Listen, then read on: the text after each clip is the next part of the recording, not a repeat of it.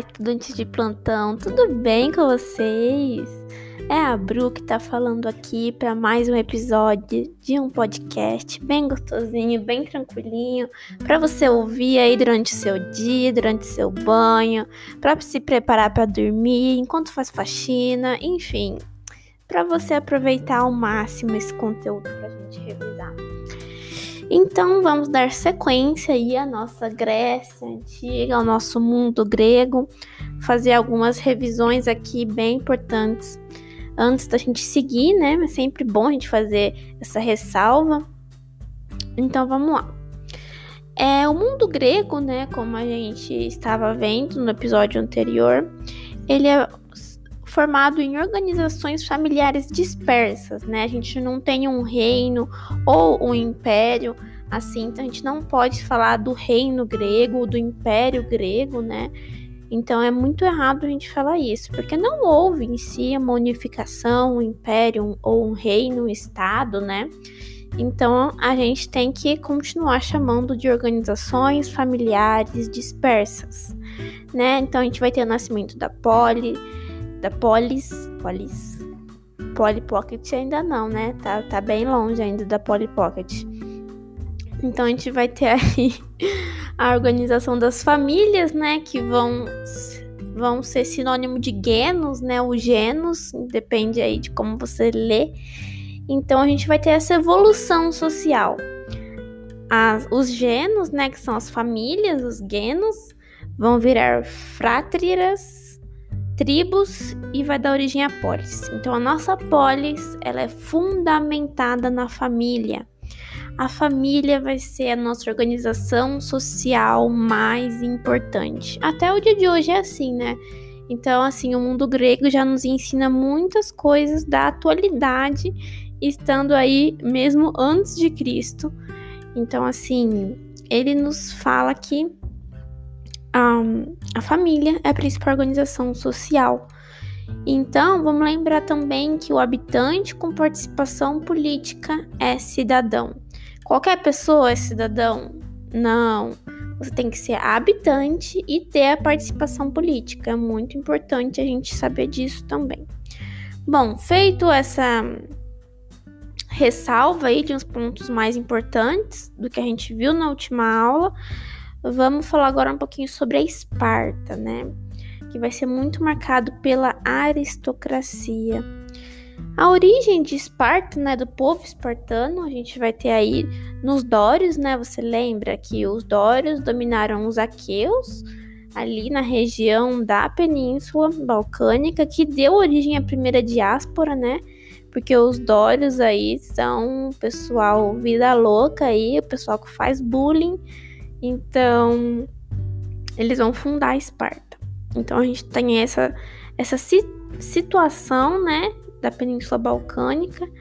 Então, a gente vai ter aí uma mentalidade muito nacionalista, uma coisa assim, bem conservadora, vamos dizer assim. Então, a gente tem uma mentalidade muito nacionalista ali, deles defenderem o território, defender a pátria, né? Assim, de, defender a família a qualquer custo. Então a gente vai ter uma cultura muito militarizada, né, militarista da elite ali. Então a elite, o pessoal fodão dentro, né, da, da sociedade deles ali é pessoal militar, entendeu? Então essa é uma aristocracia.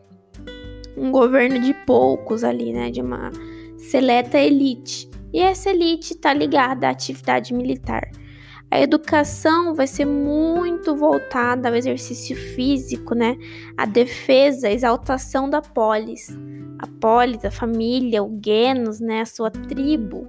Então, assim, você tem que defender a sua, o seu povo a qualquer custo.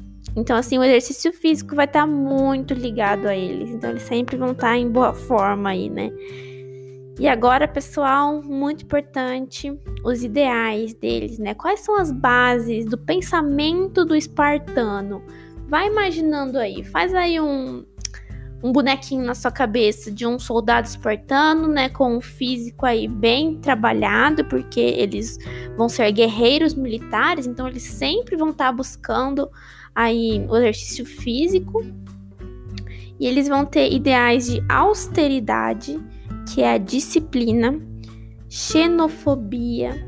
Então a gente vai ter muita xenofobia aqui, que é a aversão ao estrangeiro, né?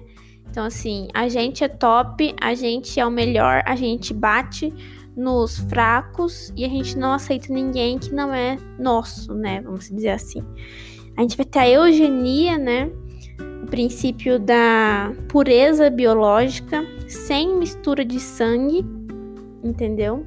Então, assim, muitos dizem, agora é uma curiosidade, muitos dizem que Hitler se espelha muito no mundo grego, né, para fazer o seu o seu pensamento, é, a sua posição de governo. Então, assim, tem muito a ver, né? Porque essas características aqui são, assim, bem similares ao que o Hitler pregava. E agora, o último ideal do espartano é o laconismo. Pouca comunicação. Então, eles não são de falar, não. Então, se eles não são de falar, a gente não vai ter muito aqui o desenvolvimento da da política, assim, no que eu digo de conversar, de sentar e debater. Então a gente não vai ter aqui esse desenvolvimento. Os caras são não são de conversa não, são de poucas palavras. Os caras são de bater mesmo, assim, violentar os outros. Então a gente vê aqui que os caras não é muito legal, né? Agora vocês vão ver que Atenas, nossa, Atenas são um chuchuzinho, mas Esparta, o buraco é mais embaixo. Vamos ver então, gente, a sociedade espartana, como que ela era dividida? A gente vai ter os esparciatas, né? Que, como eu disse, o topo ali da pirâmide da sociedade espartana vai ser o pessoal que está ligado diretamente com a atividade militar. Então, todo cidadão que era soldado estava ali na elite, estava assim, abalando geral porque a aristocracia, né, vai fazer com que eles se destaquem do resto do povo. Os periecos, que vão ser uma classe intermediária ali, e os ilotas, que vão ser servos e escravos do Estado, né? Lembrando que a escravidão aqui nesse mundo antigo vai estar muito ligada à guerra, né? Então, quando você perde uma guerra, você vira escravo da, do seu concorrente, né? Então a gente vai ter aqui essa escravidão pela guerra, essa servidão, né? E a organização política, agora por último, a gente vai ter essa oligarquia aristocrática militarista, né? Que é esse pequeno grupo que vai demonstrar interesses de uma minoria e essa minoria vai ser os militares, né? Essa sociedade militarizada, essa elite que vai aí fazer a política, né? Porque eles são o topo da cadeia. A gente vai ter a liderança de um rei político e um rei militar.